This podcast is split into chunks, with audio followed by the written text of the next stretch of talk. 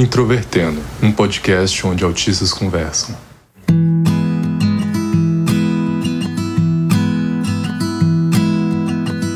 Um olá para você que é ouvinte do Introvertendo, esse podcast feito por autistas para toda a comunidade. Meu nome é Thaís Mosken, eu sou autista, tenho 29 anos e fui diagnosticada em 2018 e hoje eu vou ser host desse episódio. Eu sou Carol Cardoso, tenho 23 anos e fui diagnosticada com autismo em 2018 também. E eu sou o Maicon, o Gaivota. Eu fui diagnosticado aos 14 anos. Isso faz mais tempo do que eu consigo lembrar de cabeça o ano específico.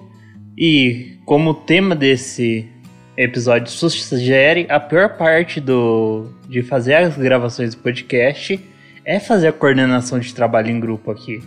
E você pode encontrar a gente no Facebook, no Twitter e no Instagram procurando por Introvertendo e também no nosso site, o introvertendo.com.br. Você pode nos apoiar pelo PicPay ou pelo Padrim, além de poder ajudar muito e sem pagar nada, nos divulgando nas suas redes sociais. E se você ouve a gente pelo Apple Podcast e puder nos avaliar e deixar o um comentário, isso nos ajuda bastante também. O Introvertendo é um podcast feito por autistas com produção da Superplayer Company e hoje a gente vai falar um pouco sobre trabalho em grupo, principalmente no período escolar, mas talvez um pouco nos outros períodos também, porque trabalho em grupo permeia, infelizmente ou felizmente, depende do que você acha, sua vida inteira.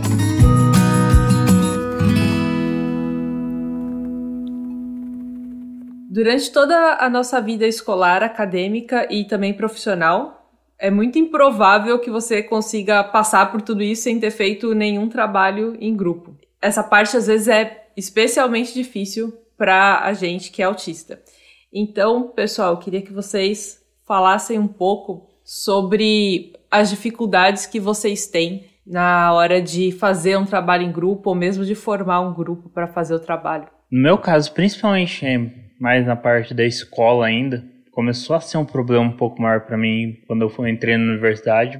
E embora eu nunca gostei de fazer trabalho em grupo, Geralmente, trabalhos em grupo não eram um problema em si, uma dor de cabeça maior do que um trabalho normal, porque era o seguinte: eu simplesmente deixava formar qualquer grupo, eu entrava no primeiro grupo que quisesse eu dentro, e quando eu entrava, eu aproveitava e eu posso fazer praticamente tudo sozinho? Pode! Eu ia lá e fazia tudo que eu podia fazer sozinho. Ponto, resolvido. Era assim, foram raras exceções em que eu não usava essa metodologia para fazer. Agora, quando eu entrei na faculdade, quando as coisas começaram a ser um pouco mais sérias e essa estratégia tanto não daria certo no ponto de vista moral quanto no ponto de vista prático, porque começava a entrar nas coisas que você não dá conta de fazer sozinho. Em especial na minha área, que praticamente todo semestre a gente tinha quase um mini TCC para fazer. Tipo, esse é o tipo de coisa que você não faz sozinha, sozinho, não em dois meses, que é o tempo médio que você tem para fazer tudo.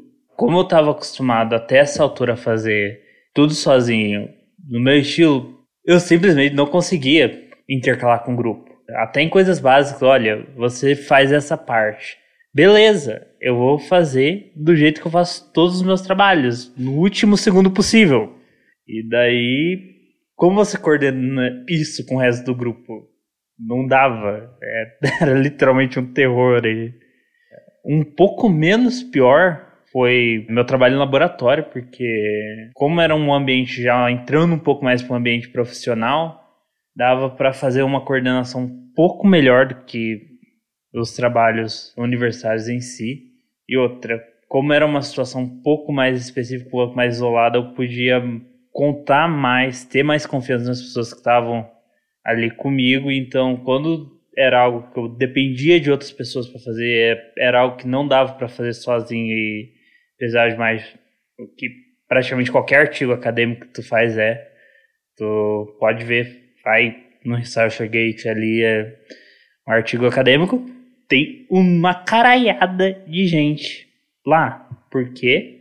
Porque esse tanto de gente colaborou naqueles trabalhos. No meu caso, eu simplesmente pegava, se eu estava colaborando, geralmente era alguém do laboratório que eu conhecia, que eu confiava, que vinha me pedir ajuda.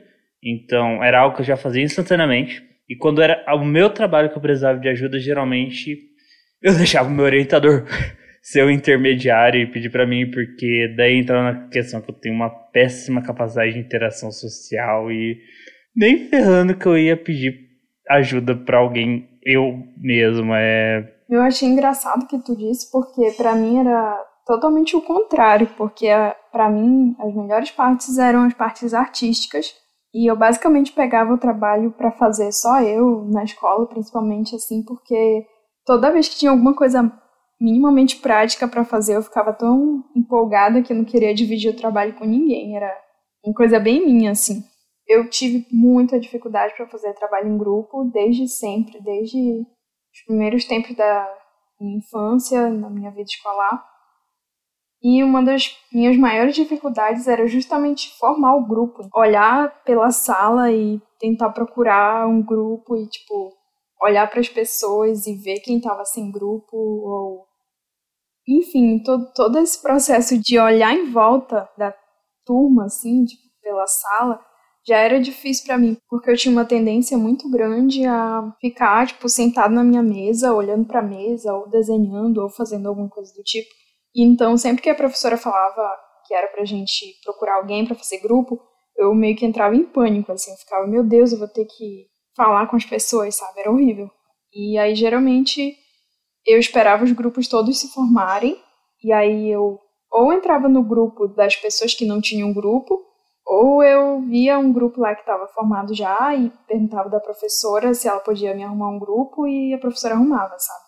E isso se estendeu até, eu acho que metade do ensino fundamental 2 e pro fim, assim, do fundamental e pro médio já comecei a, a conseguir fazer grupo, né? Arrumei um grupinho e tive que me expor para fazer trabalhos tipo seminário e foi a coisa mais difícil do mundo porque seminário geralmente as pessoas têm que dividir as partes e eu estava acostumada a pegar a parte de só escrever ou só pesquisar e anotar e fazer o trabalho escrito e não apresentar mas aí apresentar tipo era obrigatório a partir do ensino médio então foi uma dificuldade imensa que eu tive e na faculdade tipo, basicamente todos os trabalhos são em grupo, né? Principalmente na arquitetura. Então, até a parte que eu gostava de fazer, que era a parte prática, que eu achava que eu podia simplesmente ir lá e fazer, isso caiu por terra na arquitetura, porque simplesmente é impossível a gente fazer um projeto que seja individual, porque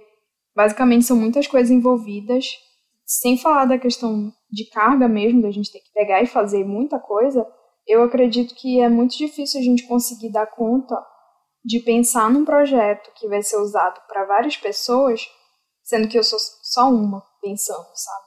Eu vejo que o trabalho em grupo é uma ferramenta muito interessante, mas para quem tem dificuldade de relacionamento e de comunicação, é um desafio a mais, sabe? Assim como vocês comentaram, eu sempre tive alguma dificuldade ou em conseguir um grupo ou então em conseguir dividir as tarefas com o grupo, né?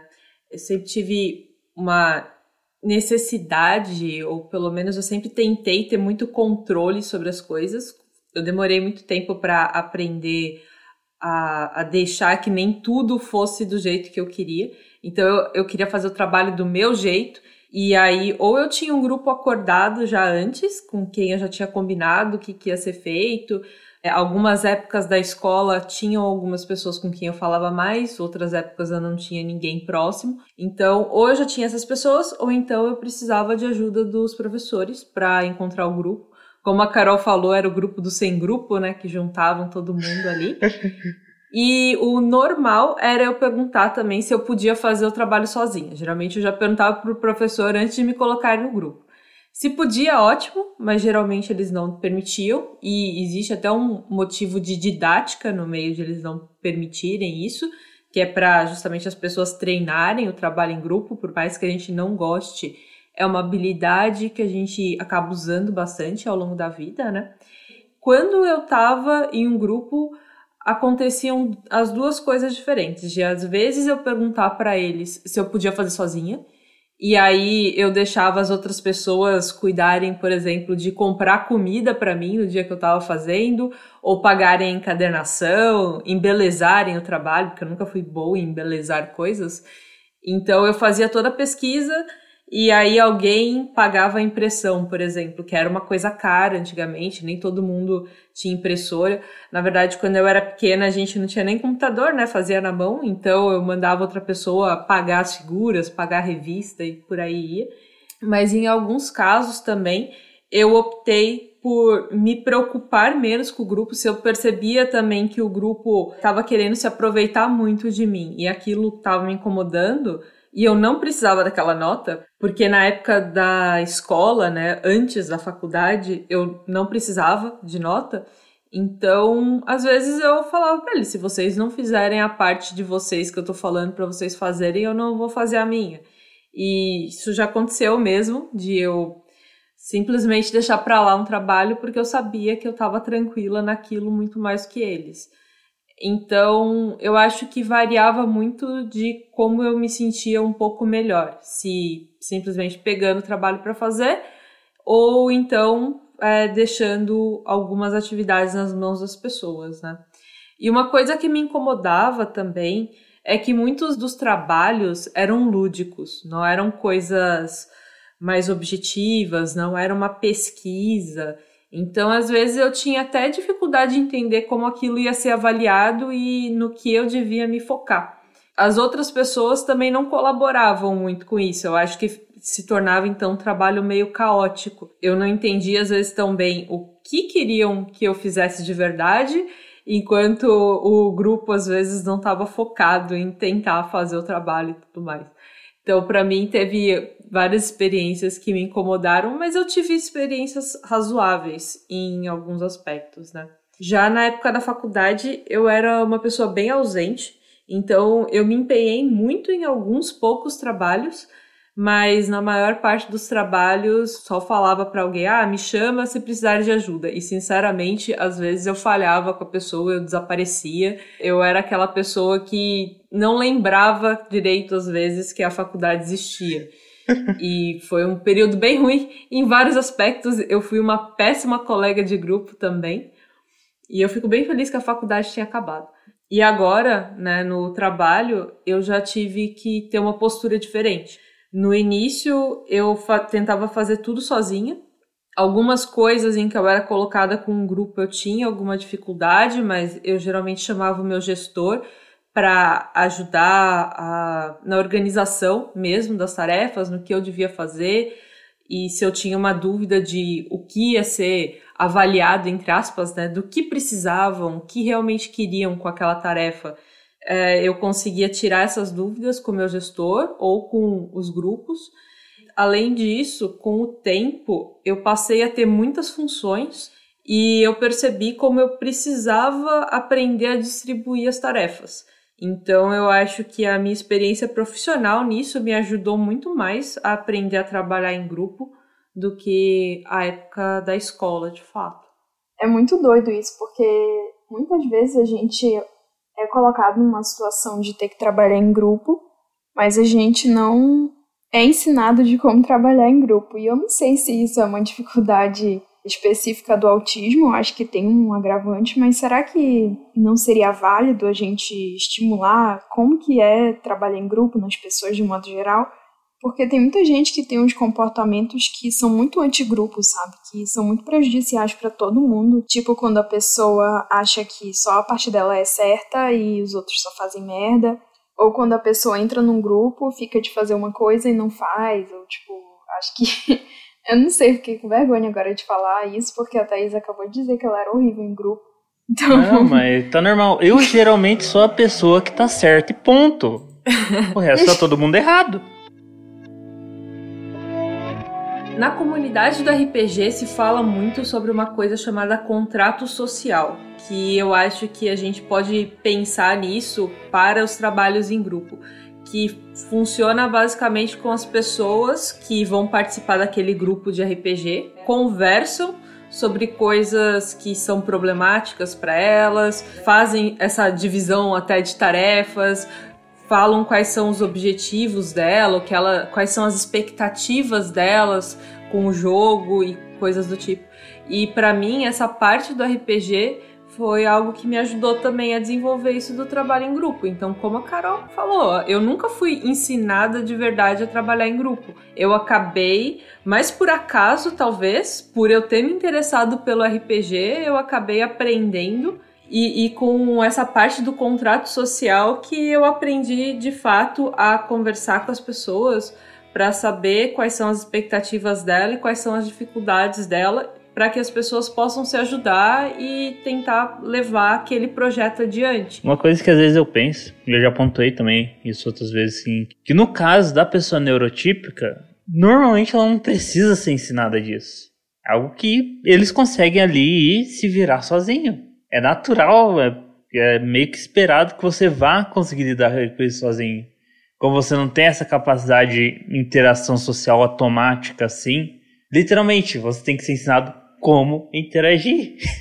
Alguém me passa o manual de instrução, por favor? Eu acho que eu só fui me dar conta realmente de quanto que eu era ruim em trabalho em grupo quando eu tive que interromper a faculdade porque eu estava com muitos problemas psicológicos, né? E aí na clínica que eu fiquei fazendo acompanhamento, a gente teve que fazer uma peça de teatro, né? E a peça envolvia várias pessoas. Eu acho que o grupo da minha peça tinha, sei lá, nove, dez pessoas por aí. E no, na primeira reunião da peça eu tive uma crise. Foi nessa ocasião, inclusive, que eu tive meu diagnóstico, né? Então isso ficou muito evidente para a equipe da clínica, né? Quanto que isso realmente era um problema. E também teve uma vez que nessa mesma clínica que eu estava, a gente tinha que fazer uns desenhos de uma decoração de Halloween. E nem era um trabalho em grupo, era individual. Só que enquanto eu estava desenhando, um monte de gente começou a me perguntar é, se eu podia fazer a parte delas de desenhar. E aí, tipo, eu, eu não consegui ficar na sala mais, eu tive que sair. E eu acho que isso foi chamando a atenção das pessoas, né? Uma das coisas que eu estimulei nessa, nessa clínica foi justamente isso, de aprender a conseguir ficar numa sala em que está acontecendo uma reunião. Isso realmente é uma coisa que não se precisa ensinar para um neurotípico, sabe? E a partir desse momento da minha vida foi que eu pude ter estratégias, aprender um pouco melhor sobre mim e sobre como trabalhar em equipe para levar para a faculdade depois que eu retornasse, sabe? Isso fez toda a diferença para mim. Isso que vocês falaram de a gente às vezes precisar aprender com informações objetivas, para mim é bem verdade.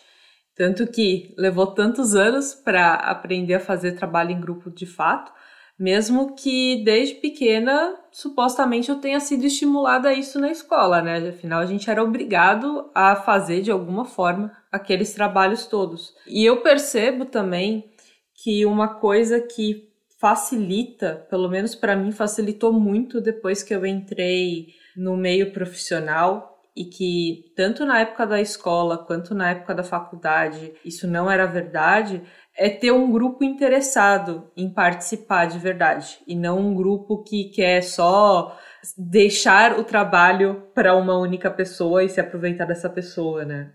Ou então um grupo que vai só ficar bagunçando enquanto tem alguém fazendo, ou o grupo inteiro bagunçando. Em resumo, dentro do meu emprego, pelo menos, as pessoas de fato têm interesse em concluir determinado objetivo, em entregar uma tarefa bem feita. Então, eu consigo ter mais tranquilidade de que se a gente divide tarefas, as pessoas vão se esforçar para cumprir as suas partes. E para mim isso faz bastante diferença. Eu sempre tive uma dificuldade muito grande de acreditar que as outras pessoas vão fazer suas partes, tanto por não confiar nas pessoas de forma geral, mas também por geralmente achar que as outras pessoas são incompetentes, e com o tempo eu fui descobrindo que o que acontece é que as pessoas às vezes têm competências muito diferentes umas das outras. Então, outra, outro ponto que eu acho importante no trabalho em grupo e que eu não sei se para todos os autistas é muito difícil, mas eu imagino que para a maior parte seja, é reconhecer quais são as competências de cada pessoa. Então, às vezes vai ter a pessoa que é realmente muito boa em pesquisar outra que escreve muito bem, outra pessoa que pode fazer uma revisão ou fazer uma busca de imagens. Às vezes, no meio profissional, você precisa também daquela pessoa que ela é simplesmente boa em falar com outras pessoas. Então, é, é, é a pessoa que a gente fala que consegue fazer networking, né? Então, ela tem uma rede de contatos e às vezes você tem um problema que não sabe como resolver e essa pessoa conhece alguém porque conversa muito por aí e consegue trazer esse conhecido para te ajudar a resolver um problema. Isso às vezes é muito importante. E você não precisa ter todas essas habilidades. Às vezes você precisa só saber quem tem para poder usar essas habilidades dos outros quando na hora necessária. É legal ver que vocês conseguem ainda ter uma visão positiva e uma visão de que trabalho em grupo pode dar certo e que pode ser benéfico. Para mim é uma porcaria de todo jeito. é... E não tá errado. O, o que dá para fazer sozinho a gente faz sozinho, o que precisa de ajuda a gente faz sozinho também, porque dá para fazer melhor sozinho. é, eu acho que cada um tem a sua forma de trabalhar, né? Eu, eu acho que não é, um, não é necessariamente um problema tu preferir fazer sozinho, sabe? Uhum. Eu sei lá, eu acho que tem algumas profissões que permitem que a gente trabalhe sozinho. E é isso, sabe? Eu acho que as pessoas têm que ficar felizes do jeito que elas são felizes. Eu sei que ter algumas habilidades de comunicação pode ser muito útil e trabalho em grupo pode estimular isso, mas nem sempre isso funciona e isso causa mais desgaste é. do que outra coisa, acho é. que não vale tanto a pena assim, sabe? Nessa minha primeira publicação, um resumo num congresso que ia ter na minha área. Tinha feito toda a parte prática do trabalho já, já tinha escrito o esqueleto do que ia ser o resumo. Daí o meu orientador pegou e olha, fala com esse aluno de mestrado lá do Rio de Janeiro, que é colaborador aqui do laboratório, para ele revisar seu trabalho. Eu fui entregar trabalho oito horas antes do prazo final para esse colega revisar. Depois disso, o meu orientador Jair fazia a primeira apresentação e meio que dava o selinho, ó, você pode confiar nessa pessoa, ela não vai ferrar seu trabalho de forma nenhuma, ela tá aqui para te ajudar. Vai, pelo amor de Deus, fala com ela pelo menos uns dois, três dias antes de qualquer prazo final que você tenha. Por favor, me faça isso. eu, eu me lembrei que eu tenho uma dificuldade imensa com orientações também. Isso é até um defeito meu, mas tipo, para mim acaba sendo até desgastante mostrar meu trabalho para quem está me orientando, porque é um processo comunicativo que eu não tenho muito, muito repertório, sabe? Então é uma coisa que sempre é um esforço muito grande que eu preciso fazer de mandar e enviar e esperar a pessoa responder e a pessoa responde nem sempre de uma forma muito objetiva até isso acaba comprometendo a qualidade do trabalho, sabe? Isso que o Michael falou de às vezes ele demorar muito para ir falar com uma pessoa, mesmo que ele já saiba que tem que falar com ela, isso acontece comigo também, quando eu sei que eu tenho que ir até alguém, mandar uma mensagem, um e-mail, ligar, ainda bem que hoje em dia as pessoas não ligam muito. Geralmente é mensagem de texto, que para mim é mais fácil mas mesmo uma mensagem de texto eu costumo demorar para fazer. Parece que eu preciso passar um tempo me convencendo, relendo aquilo. Então, coisas que para as pessoas são muito simples de fazer, que é só mandar uma mensagem, às vezes é uma frase, eu posso demorar uma hora para conseguir escrever aquela mensagem e enviar. Inclusive, é o tipo de coisa que eu não escondo de ninguém. Os meus gestores sabem muito bem que eu tenho essa dificuldade, eu sou capaz de fazer isso mas é difícil. E, e eu acho bom deixar clara, né, quais são as minhas capacidades e quais são essas dificuldades que eu tenho. O meu antigo gestor, ele me falava muito que a gente precisa se focar naquilo em que a gente é bom. E as coisas em que a gente é ruim, a gente só faz com que ela a gente aprende o mínimo para que elas não precisem ser um impedimento para o nosso desenvolvimento. Então eu posso falar isso do trabalho em grupo, né? Que o, o Michael falou que parece que a gente está falando bem do trabalho em grupo. Na verdade, eu não gosto de trabalho em grupo. Quando eu posso fazer sozinha, eu prefiro fazer sozinha. Eu fico mais confortável fazendo sozinha, mas eu consigo lidar de uma forma razoável, justamente para não ter esse impedimento, não, não tornar o trabalho em grupo uma trava para o meu desenvolvimento e fazer com que isso funcione no meu dia a dia. Outro ponto que a gente falou, eu acho também importante ressaltar que isso vale para a escola, vale para a faculdade, vale para o emprego, é a gente envolver alguém como mediador quando a gente tem dificuldade. Então, isso que o Michael falou de o professor já indicar uma pessoa com quem ele pode falar. Eu faço isso até hoje. Hoje em dia eu já conheço muitas pessoas do meu trabalho, mas mesmo assim, às vezes eu ainda preciso pedir uma ajuda, pedir uma indicação. Recentemente, inclusive, eu estava buscando uma mentoria e supostamente eu deveria ir no LinkedIn, caçar pessoas, encontrar o currículo delas e mandar mensagem para elas. E eu estava tendo bastante dificuldade em buscar pessoas no LinkedIn aleatoriamente, e o meu gestor me ajudou nisso. E isso foi bastante bom para mim é o tipo de coisa que eu não me envergonho nem um pouco, porque eu sei que eu entrego bastante coisa com as minhas outras capacidades, e nessa aqui eu peço ajuda. Então, para a gente finalizar, vamos falar as nossas dicas para a gente realizar um trabalho em grupo com o mínimo de estresse, pelo menos para a gente sobreviver, mesmo que a gente não goste desse tipo de coisa. Eu acho que a primeira dica você já até falou que sempre que possível ter alguém de confiança ou pelo menos você já está meio acostumado para ser um intermediário entre você e o resto do grupo, é algo muito valioso porque às vezes só de ter alguém capaz de dar a palavra dela, ó, você pode confiar nessa pessoa para te ajudar, já é uma diferença gigantesca entre você e tentar interagir com uma pessoa que você nunca interagiu antes, completamente sozinho e esperar que você vai conseguir ter uma interação bem sucedida. Outra coisa para mim que facilitou muito é que se existia a possibilidade de fazer com menos pessoas, melhor ainda, porque eu percebi que o meu limite de grupo é trabalhar com mais duas pessoas, assim, em nível aceitável. Infelizmente, no meu curso, geralmente os grupos tinham pelo menos cinco pessoas e isso era muito difícil. Mas eu percebi que quando tinha essa flexibilidade de trabalhar ou em dupla ou só eu e mais duas pessoas, isso facilitou demais a comunicação porque era menos, menos gente para eu ter que lidar, sabe? É gente demais, não dá para esperar que 5, 6, 7, 8 pessoas simplesmente vão telepaticamente se organizar sozinhas entre elas. Você precisa ter uma estrutura organizada, porque mesmo se for todo mundo neurotípico, não dá certo. É muita gente vira bagunça. Inclusive, é um problema que a gente tem aqui até no podcast, às vezes. É um terror logístico tentar gravar. É, eu tenho pena do Thiago. E não.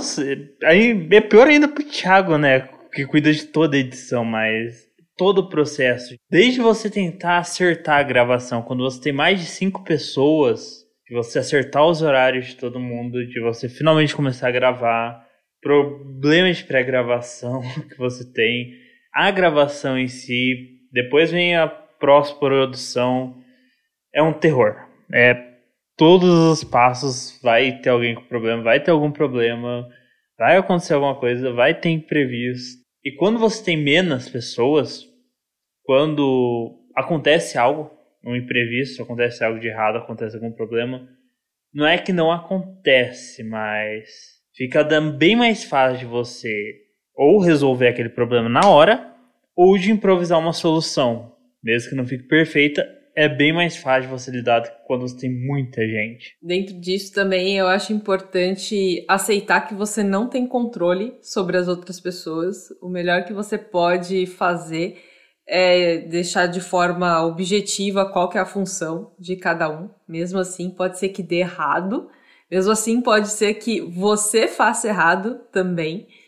E eu acho que a questão de também aprender a delegar as tarefas para você não se sobrecarregar é bem importante. Às vezes a gente tem várias ideias e quer executar todas elas, mas a gente precisa aprender a focar nossa energia em algumas coisas, inclusive por conta de prazo ou para fazer algumas coisas melhor ainda, né? Outro ponto que a gente não chegou a comentar é buscar um ambiente conhecido e controlado para fazer determinados trabalhos. E se você precisar em algum momento aceitar fazer o trabalho do jeito de outra pessoa, você pode até falar para ela de forma de preferência objetiva, porque você discorda do ponto de vista dela, mas se ficou definido que vai ser do jeito dela, tenta só fazer, não alugar essa, não alongar essa discussão e resolver esse problema logo. Porque às vezes parece importante para a gente discutir porque o nosso jeito parece o certo, mas acredite, vai ser um trabalho na sua vida no meio de muitos outros trabalhos. Então o estresse que pode ser gerado dessa discussão de tentar fazer alguma coisa do seu jeito provavelmente não vale a pena. Provavelmente vai te desgastar, vai te estressar, pode depois trazer mais problemas para você se relacionar com as outras pessoas. Se ficou definido que vai ser de um jeito, tenta seguir desse jeito e relaxar dentro do possível. Porque pelo menos para mim, se eu tivesse tido essa dica quando era criança, eu acho que teria sido bem mais fácil em alguns momentos. O meu objetivo era o trabalho em grupo em si já é um puta pé no saco pra mim. Eu não preciso fazer isso ser mais irritante do que já é. Então eu sempre procurava o jeito mais rápido, mais eficiente que me desse a menor dor de cabeça possível para terminar aquela jossa. Exato. Quanto antes você fizer o trabalho, mais rápido ele vai terminar e você vai deixar essa parte para trás e vai poder se dedicar a coisas que realmente te interessam, coisas de que você gosta. Então, é melhor acabar com a dor rápido.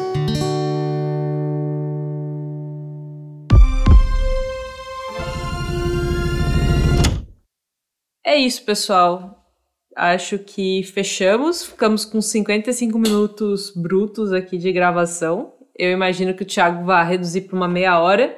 E parece que é um tempo bom para ninguém se cansar, ninguém se estressar. Nosso trabalho em grupo por hoje está terminando. Não, vai ficar um episódio bom, assim, questão de tamanho e. Também foi bem tranquilinho de gravar. Então, todo mundo falando, tudo quietinho e o um acabou de falar, o outro já entrou. Nossa, ficou muito bom de gravar hoje. Também pensei nisso, também achei excelente. Não ficou aqueles barulhos bizarros no meio da gravação ou digitações aleatórias. Moto. É o que a gente falou, né? Quanto menos a gente, melhor, né? Pra gravar. Pois é. Exato. Maiores as chances de dar certo. Vocês foram um ótimo grupo. é beleza. Falou, pessoal. Tchau. Valeu, gente. Até mais. Até.